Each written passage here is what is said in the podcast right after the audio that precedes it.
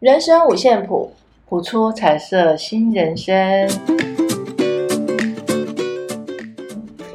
我是园长，我是小峰。我们所谈的内容没有对错，也不批判，只是分享自身的经验以及人生不同的看法。欢迎进入今天的主题。我没有朋友。园长，你朋友很多吗？我朋友啊，很多啊，吃喝玩乐酒肉朋友啊，我都说酒肉朋友一堆，吃喝玩乐一堆。没有谈得来的朋友吗？谈得来的也是有啊。可是，在学生时期啊，很多人都说学生时期可以交到很多朋友，对不对？可实际上是这样吗？没有，我学生时期真的没有。那我们，我记得我们，我记得好像也不是这样。我记得我们高中老师啊，嗯、他都说，哎，有儿有个都看你一个人独来独往，哎，他常看到你一个人啊，没有跟其他人。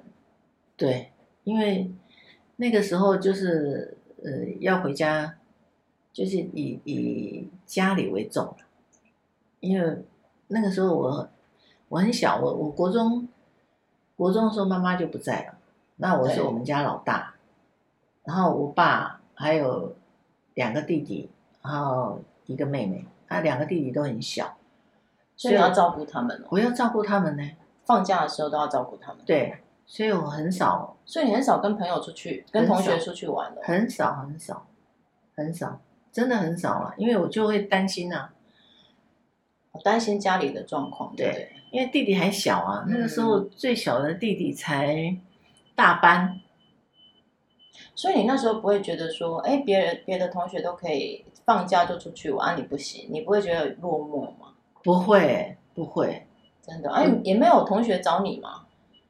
他比如说，哎，那个尤蕊，我们我们这礼拜天要去哪里？你要不要去？也没有，可能我就一个人独来独往惯了，所以他们，所以你也没有比较要好的可以聊天的朋友。聊天也是有啦，不多，也是有啦，比较比较不多啦。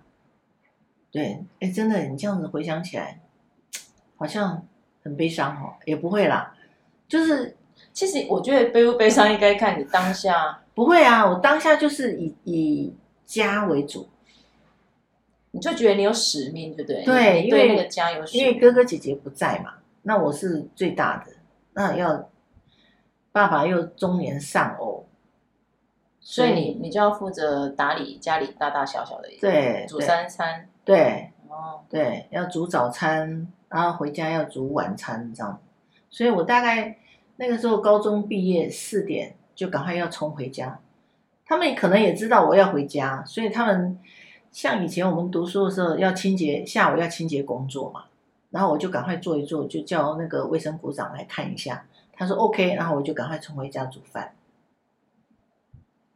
就这样啊。然后我爸就是每天把菜，因为我们家住眷村，对，然后我们家在菜场旁边，然后他就会早上去买菜回来放在冰箱。然后我爸那时候是在大寮上班，哦，所以你一下课就要负责煮晚餐。对，我就要回家赶快煮晚餐给他们吃，这样子。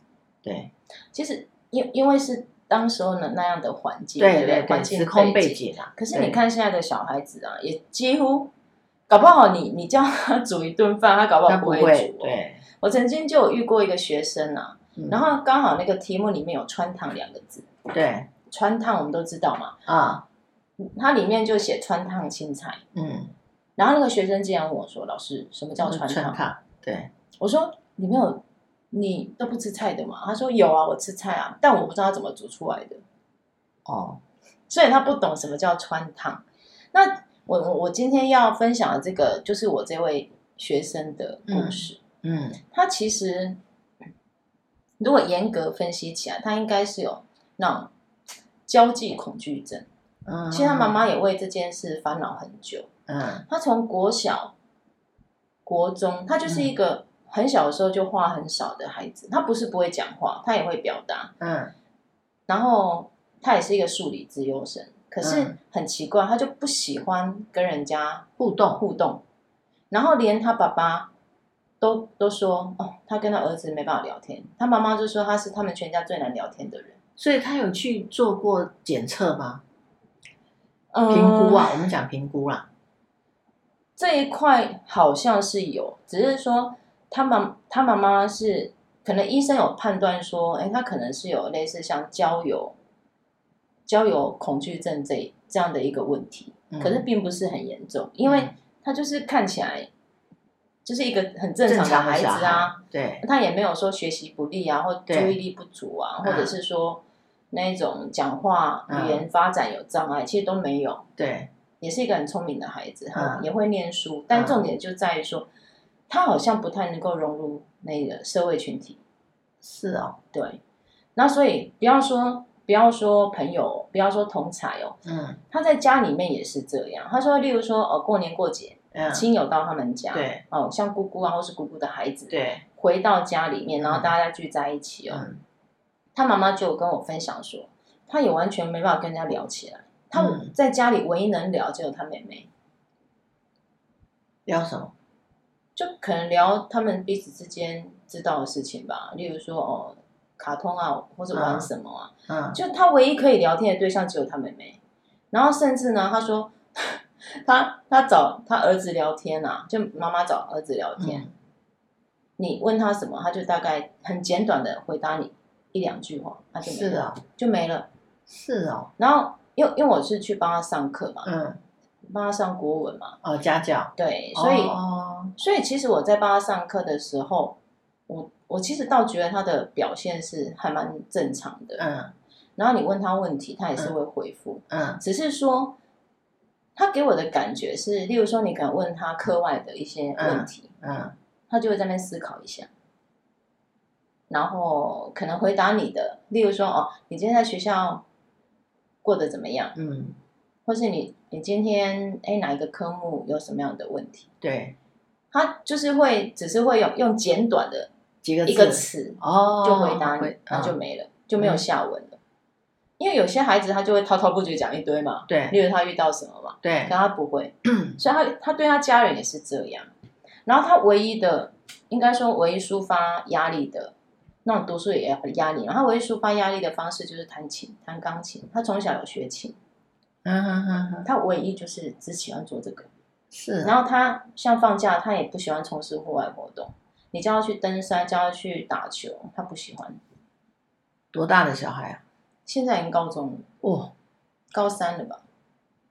可是他那这样的状态从国小就开始有了，然后连他爸爸都不喜欢跟他儿子聊天，聊不出所以然。对，所以他他跟他爸爸之间的情感也算是蛮疏远的了。嗯，虽然都住在一个屋檐下，嗯，可是他妈妈是说，他跟他爸爸真的就是没话讲，所以他从小有去接受过评估，然后说叫做，嗯，他妈妈有曾经尝试让他去参加教会，因为教会也有很多活动嘛，青有有时候是青少年的活动，对对对，他有让他尝试去参加，可是呢，他儿子不适应，这个孩子不适应，他不喜欢去，他会觉得他们很吵。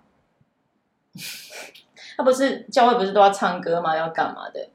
但是他参与感不高。然后我那时候去帮他上课的时候是国中，他国中，嗯，就有一次啊，我去帮他上课，然后我去上课的时候发现他表情怪怪的，就他那一天你就会感觉出他心情不好。嗯，后来我们上完课，我才知道说，原来那天发生了一件事，他在学校，嗯，然后那时候他们就是要做打扫工作，对。然后做回来，就是他打他的工作做完之后，回到他的位置，嗯、他就发现他的餐袋掉了，嗯，掉在地上，然后他就很生气，就拿书很大声的放在桌子上，嗯，人摔书啊，对，然后他他就问旁边说，谁把我的餐袋弄掉的？嗯，他嗯应该。我是不知道后续他他到底嗯 有没有找到凶手啦？但是其实我们听起来这件事并不是一件很严重的事，可是他当下就很生气哦，他会觉得人家碰到他的东西，嗯，然后他就气噗噗这样子，是啊，然后就可能他也没有说一直一直谩骂这样子啦，他可能就是会发泄他的不愉快，嗯，他就会很情绪有点。激动，激动，到底谁把我的餐袋弄掉？嗯，然后或者是说，像他在学校有一些状况，是同学不小心撞到他，嗯，他也会生气。啊，就是他不喜欢人家侵占到他的私领域。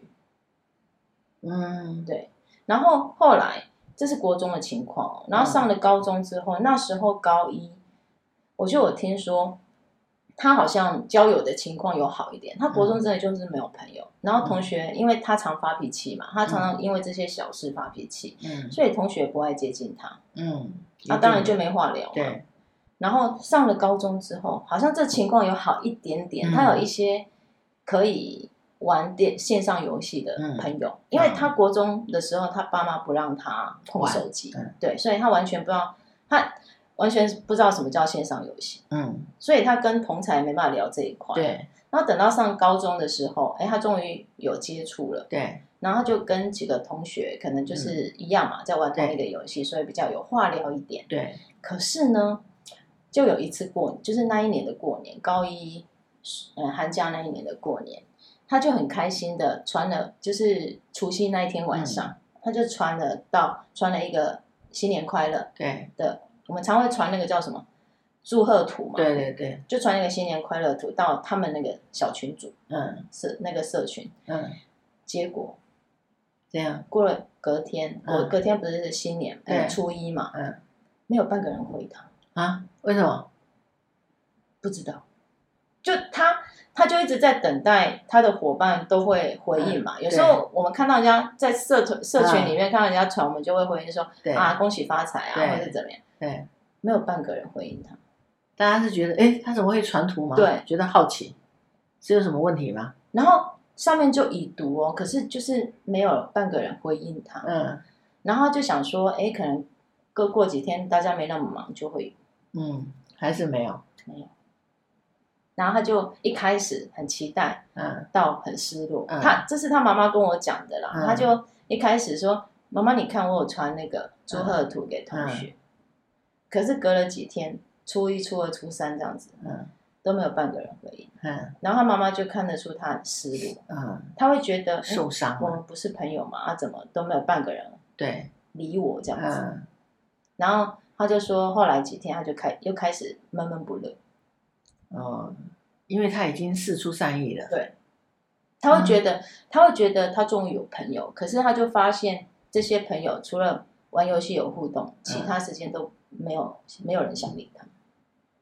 嗯，他内心是有点受伤。嗯，对，感觉得出来。对，所以他后来，他妈妈是说，他后来又回到没有朋友，不想跟人家互动，对，就独自一个人这样子。因为他，因为他觉得他读书也不需要别人啊。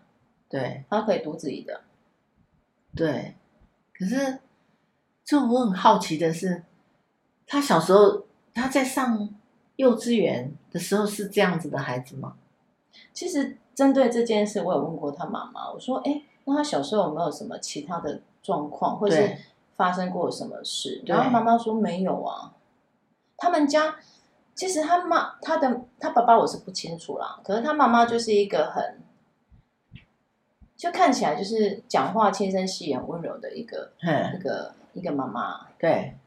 然后，因为我从他女儿身上也看得出来，他们家应该不是说会随便对小孩子有暴力行为啊，其实应该是还好。嗯、但是他说那个他儿子啊，从幼稚园，就是他可以自己玩自己的，但他就是不太喜欢跟人家讲话。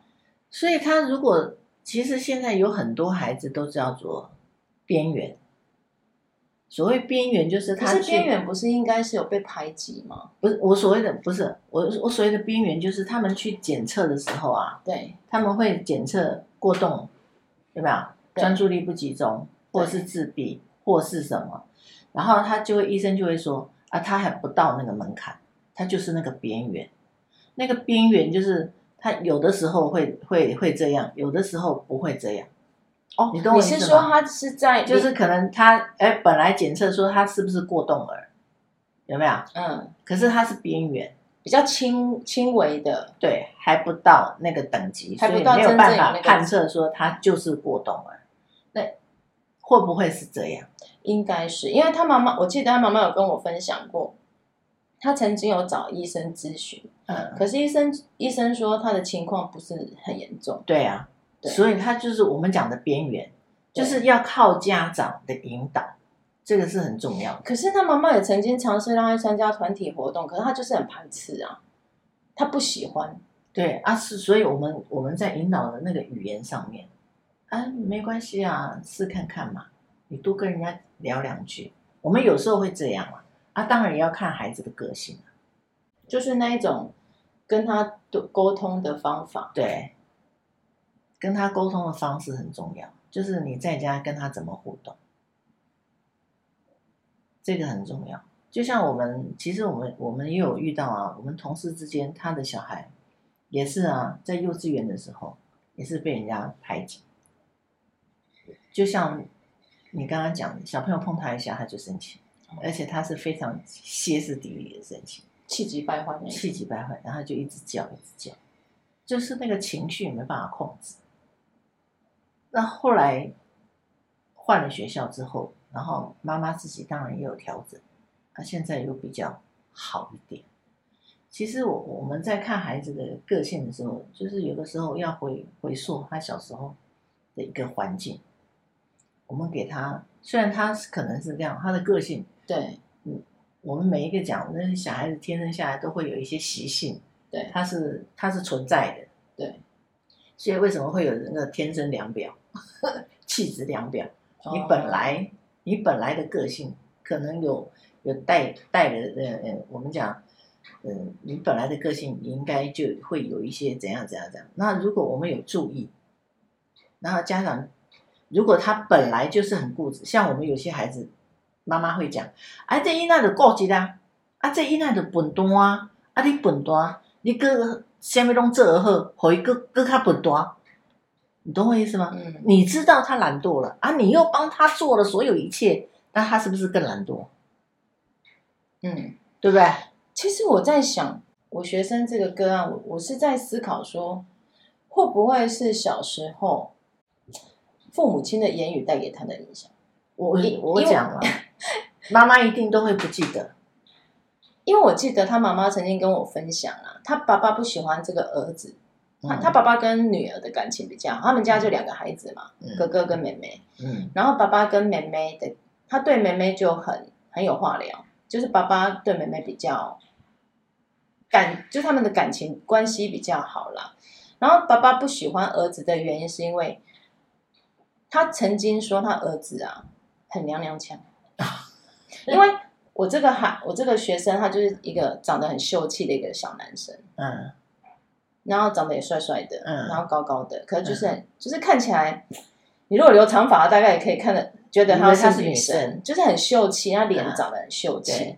然后有可能他小时候不爱讲话，嗯，所以他爸爸就会觉得怎么我儿子这么娘娘腔啊、嗯？然后他也不像，可能就是因为没话聊，嗯，所以他爸爸也不会带他儿子去做一些可能男生之间的嗯一些游戏啊，比如说打球啦什么，因为他儿子也不爱。嗯，所以相对的，爸爸跟儿子之间的情感就没那么亲近。对，会不会是因为这个原因？不知道，我我觉得这个都叫我们的猜测。嗯，这个都我们的猜测，只是说小孩子在出现任何状态的时候，我们家长有没有发现？然后我们跟他相处是不是要调整？可能当时我我猜啦，他当下应该爸妈会觉得这个没什么。反正他上课会专注，注意力也集中嘛，嗯、读书也很 OK 啊，甚至他可能国国小一二年级开始就在、嗯、就在那个叫什么加强他的数理方面的能力，因为他可能数理算是数理上有有天分吧。一年级、二年级就补习哦，很多都是这样。啊，所以你看他国小就去参加那个叫什么数学比赛呀，啊。啊。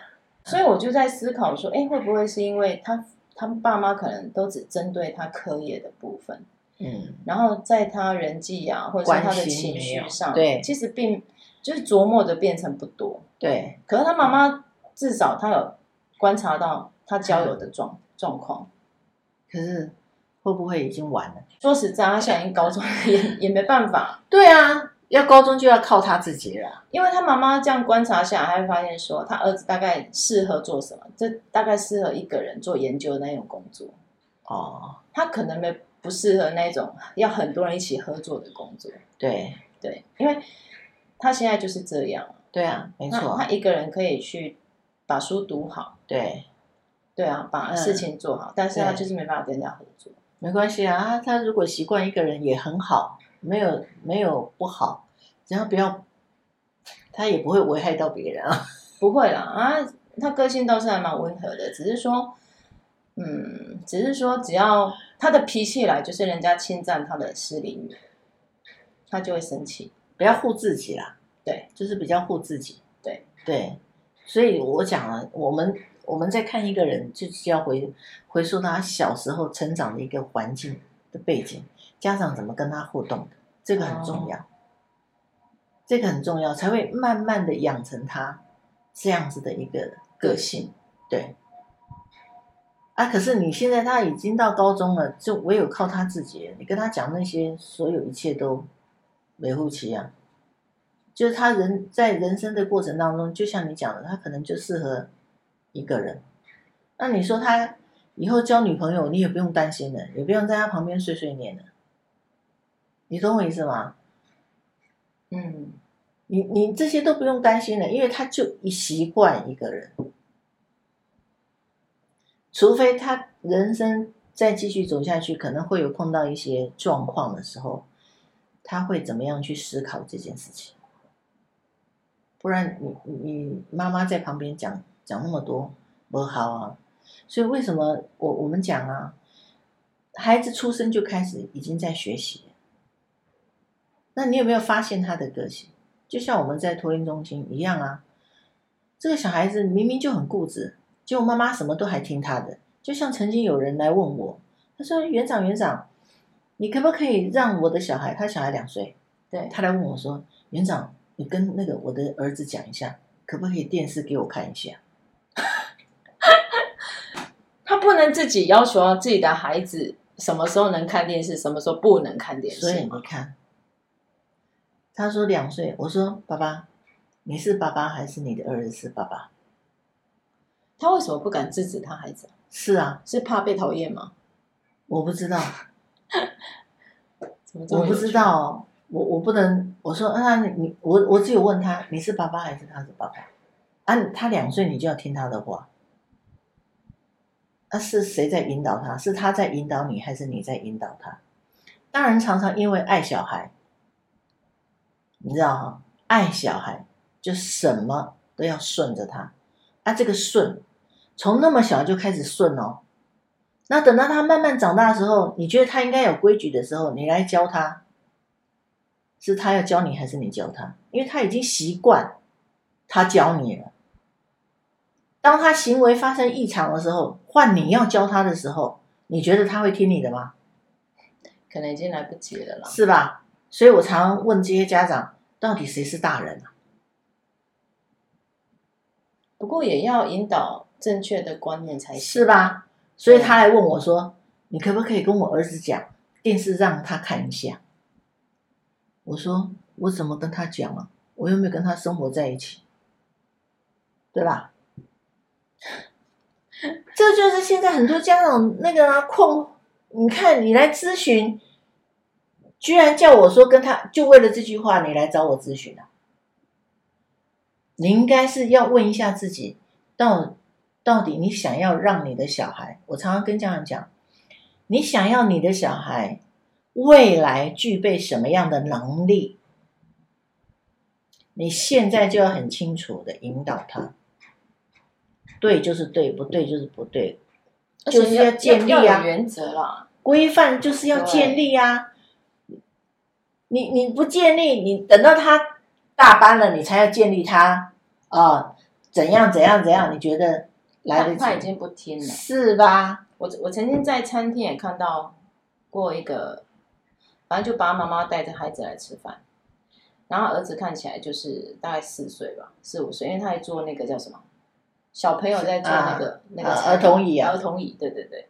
然后你知道吗？下一句话让我吓一跳，他儿子竟然用命令的方式，跟、嗯、他讲：“妈妈，我的平板，妈妈平板。”对啊。然后妈妈这时候做了什么事？他就乖乖的就把平板拿出来，从他的袋子把平板拿出来交给他。百货公司吃饭的地方，你去看，我就想说一堆这些家长，天哪，嗯，要吃饭呢。对，他儿子一声令下就把平板交给他。对，不是要乖乖吃饭吗？没有，对，专心吃饭。没有，我看了更离谱的是，我我在百货公司吃饭。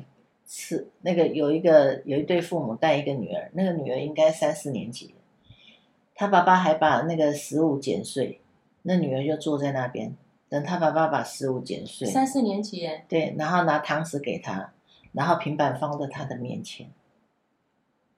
小公主对不对？哎，对，扯吧。